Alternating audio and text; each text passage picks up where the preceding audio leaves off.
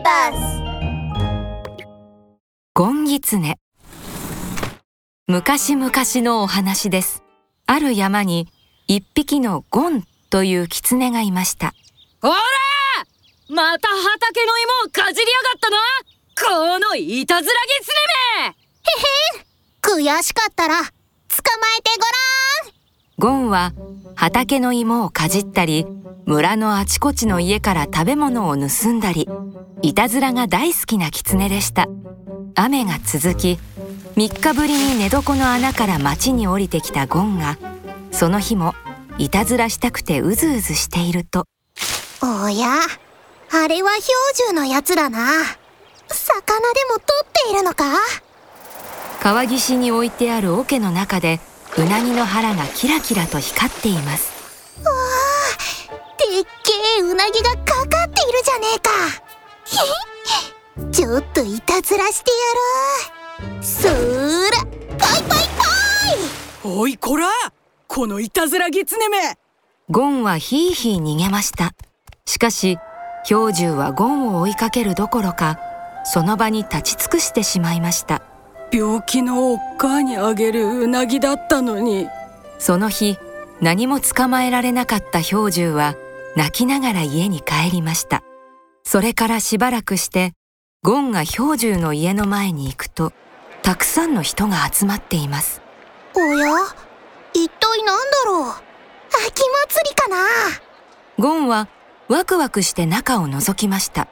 ところがそれはお祭りではなく氷柱のお母さんのお葬式だったのです。ゴンはあの川での氷柱の姿を思い出しました。きっとあのうなぎは病気のお母さんに食べさせるものだったんだ。あんないたずらしなければよかった。氷柱もオイラと同じ一人ぼっちになったのか。ゴンの胸はズキズキ痛みました寂しそうな氷柱を見て申し訳なくいても立ってもいられなくなりました。そうだ。うなぎのお詫びしなきゃ。ゴンはイワシ売りのカゴの中からピカピカ光るイワシを盗み出して氷柱の家の玄関に投げ込みました。いいことをしたな。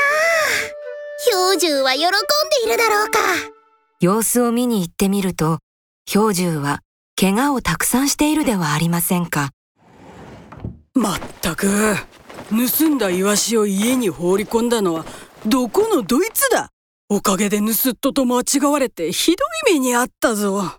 オイラのせいで氷柱は怪我をしちまった。しまったな。盗んだものじゃダメだったのか。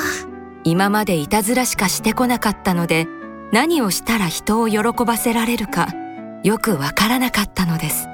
ゴンは来る日も来る日も考えました。オイラにできることオイラにできることそうだ。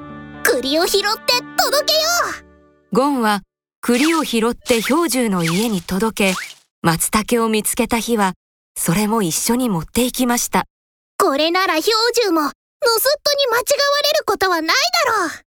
ある日ゴンが散歩をしていると氷柱の話し声が聞こえました。最近家の前に栗や松茸を置いていってくれる人がいるんだ。ほうそりゃ不思議なこともあるもんだな。どこのどなたか知らないが一度会えるといいな。それを聞いたゴンは嬉しくなりました。よし今度はもっともっと栗を持って行ってやろう。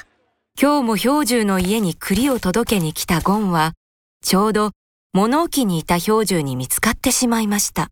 合図はおっかのうなぎを台無しにしたゴンギツネ。さてはまたいたずらをしに来たか。もうあいつにはコリゴリだ。氷柱は壁にかけてある銃を手に取るとドン！とゴンにめがけて引き金を引きました。大きな音がした後ゴンはバタリと倒れ抱えてたたくさんの栗が庭にバラバラと散らばりました。仕留めた！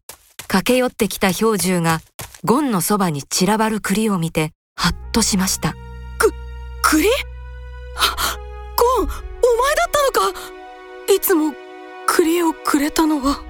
ゴンはぐったりと目をつむったまま小さくうなずきました。ごめんな。許しておくれゴン氷柱はゴンをそっと抱きかかえたままおんおんと声を上げて泣きました。おしまい。